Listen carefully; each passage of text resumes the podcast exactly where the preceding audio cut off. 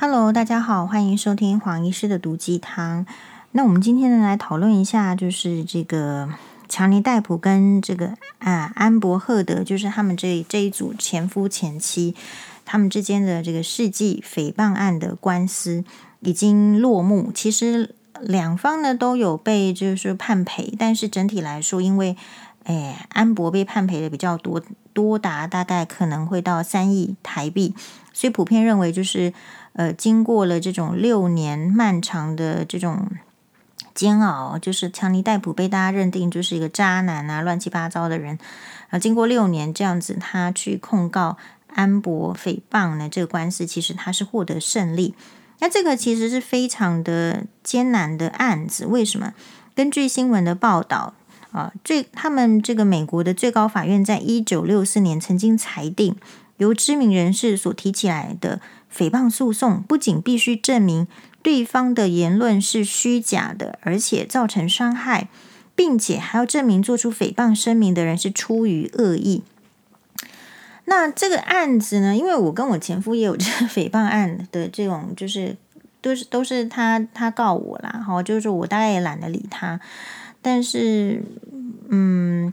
就说。他是告我说，比如说以前我的前夫来讲，他是告我说我在电视上所所说的，他几乎全部都告过了。好，就是小泽从呃我说他送我一只 iPhone 手机，然后其实是用丢过来的方式，然后我在节目上有示范说稍微这样丢过来的方式，他都不满。好，他觉得这个诽谤他的名誉，然后也有告，然后或者是说，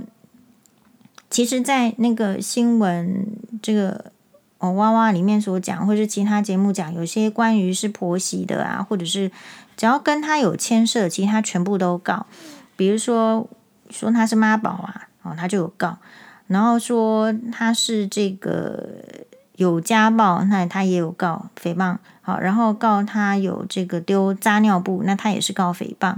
可这一些呢？其实还有就是他他告的内容，形形零零种种啦，就是我讲过了，只要跟他有关的，他都告了这样。然后只是说，就是嗯，信蒙这个检察检察官啊，呃，地检署啊，这个哦，就是都没有，就是我们对我们做出什么起诉啊，做出无罪的无罪的这个判决。然后嗯，所以其实我在看这个。安博跟这个强尼逮捕这个案子，其实有一点心有戚戚焉啦，所以也去看他们这个庭上的这个表现，是不是跟我们在台湾是不是有一样？但其实是很不一样的，因为美国是陪审团制度哦，所以他有一个法官，然后他有旁旁边的陪审团。诶，那这个案子他们之所以去告，是因为。他在那个二零一八年的时候，安博就是强尼戴普的前妻，也是呃很有名的影星安博，在二零一八年的时候有一个他他写这个专栏的时候呢，哎，我看一下哦，他写的专栏好像就是写说，大概就是在那个专栏里面写，好像强尼戴普有这个虐待他啊，或者就有一些。家暴是一定是有的啦，但是就就把它起说成是类似像是虐待，然后呃，我们的这个强尼戴不是我们的啊，就是强尼戴普就就去就是反告他诽谤。好，那这个官司是这样子来的，然后在美国打了六周，然后经过传唤了各自传唤了二十几个，将近三十个证人，各自传唤了这么多证人，那陪审团呢好像也有六个七个，然后才做出这样的结论。在判决之后呢，这个安博是输掉了，所以他就说他心碎了。然后今天我感到的失望无法言喻，心碎了。堆积如山的证据仍然抵挡不了我前夫不对称的权力、势力及影响力。他还表示，我很难过，我输掉这起官司，但我更难过的是，我似乎输掉了自认身为美国人享有的权利、自由及公开说话的权利。好，那。我认为就是说，安博他在输掉这个官司是有一些关键的因素，就是你能不能取信于人，所以我才会建议大家，就是说，你说为什么我们要去倡导那些好的品性？不是说倡导什么诚实啊，倡倡导这个 honesty is the best policy 是是让你写作文的，而是是让你在遇到关键时刻是可以用的。比如说，如果你一旦养成说谎的习惯，你就会觉得说谎没有什么大不了，然后反正呢也不会被拆穿，所以你很容易一直都说谎。但是说谎的人有一个特色，就是其实他们并不真的那么聪明，可是他觉得他自己很聪明，他觉得别人比较笨。好，但是事实上，这也是为什么有人会愿意去犯罪嘛，因为他觉得说他应该是够聪明的，他不会被抓到，他的运气比较好。好，所以如果这些美德被大家所视而不见，或者是说觉得说嗤之以鼻不谈论的时候，而以这个说谎啦，或者是攻击人，或者是污蔑，或者随便倒脏水，哦，这样子的态度来处理人生的时候，事实上确实会对一个人造成伤害，而且真正在关键时刻的时候，恐怕也是会让自己就是深陷地狱而起不来。我基本上没有去很，我同情安柏的意思是说，因为，嗯，他讲的不要不能把我跟他拉在一起。比如说，他说他他好像输掉了这个他的权利，自由及公开说话的权利。可事实上，他有六周的时间都可以公开说话。他在法庭上不能公开说话吗？那你如果觉得你不能公开说话的原因，有没有可能是在于你知道这些话是不能说的，因为那是假的。好，因为那是经不起检视的，所以你没有办法公开说啊。你公开说的话，就是要经过检视嘛。好，所以这也是为什么徐徐清吉、徐乔治要需要躲在这个这个网络里面泼脏水而已，因为不能不敢出来公开说，出来公开说你，你就要去挑战这个族群里面的人的智慧还有感受，你不见得是可以有把握，就是说，哎，一定是你想象的那个部分嘛。好，那所以安博也在他或者是他的律师又牵涉到说，我们这一次是什么？呃，为全世界的女性感到难过什么？然后我也觉得他好像不是很了解人性，就是说他随随便便想要拉女性跟他站在一起。可是像我的话，我不知道美国人怎么感受，我就会觉得我跟跟他根本就是八竿子打不着一边啊！我跟他是不带不在同一个立场的，所以怎么可以把我跟他拉在同个地地方呢？因为。我们不是靠男人生存的女人嘛？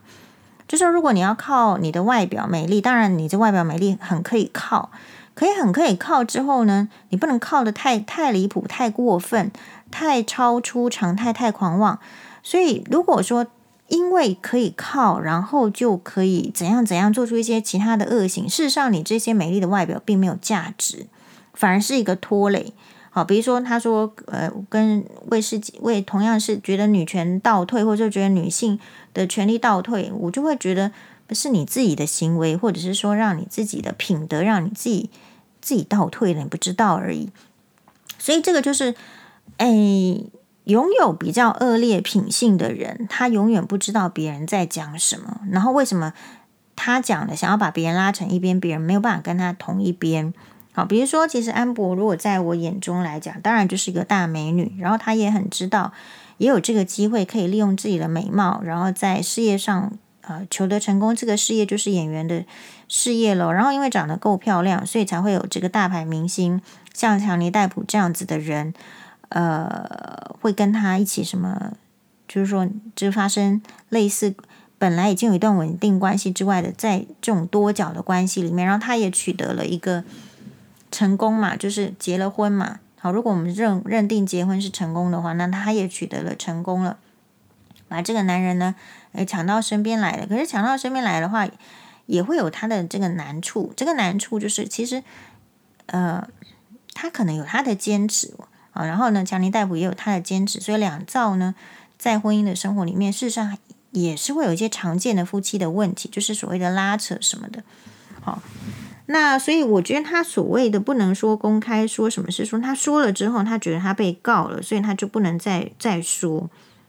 我觉得你就看看吧，不然你就再说啊。如果你能够提出什么证据的话，你当然可以再说。可如果你这个事情你是提不出证据的，本来就不应该就是影射。好，所以我觉得他这个官司的这个难打是在于说诽谤这个要成立。事实上是很难的，然后他他又他在法庭上的表现太差了，啊，法庭上的表现是说，就是你在，我就觉得他的律师可能选的比较奇怪，说不直接，就说你的律师呢，其实是代表你。如果你这个人已经让人家比较无从，你看他就是陪审团，好像有个疑似陪审团出来说他的眼神让人家很不舒服，或者说他不能让人家亲近，那他的律师的手法又非常间接的时候，就会造成整体的感觉很差。哦，那这个强尼戴普的这个部分的律师好像就很很直接嘛，很直攻嘛，然后有什么问什么，然后反应都非常快。那这个时候的最强尼戴普的可信度就会增高。不过大家分析起来的关键，恐怕是因为，比如说会举出一些你你不诚实的证明哦，你你哪里不诚实？你就说要捐三百五十万美金到慈善机构，结果没没捐那么多，或者没捐。所以你说一个事情不做的时候，其实也是受到检视。嗯，那这个时候你大家就会觉得说，其实不做名人是比较好的。好，因为名人受受到的检视会更高，我认为是这样子。嘿，那不知道大家对这个强尼逮捕的这个官司一案呢，有什么特别的想法？但我觉得就是，呃，前夫前妻本来就很难做啦。哦，很难做的意思说，大概可以理解安博，就是说他为什么想要说，然后觉得说不出来。那如果你像，就是说可以举出证据，或者说你永远是诚实的话。你诚实，你就敢说啦，你不会觉得想要想说也说不出来，哦，因为正常来讲，诚实的事情没有什么不可以说的。好，那我们这边就感谢大家的收听，马丹呢。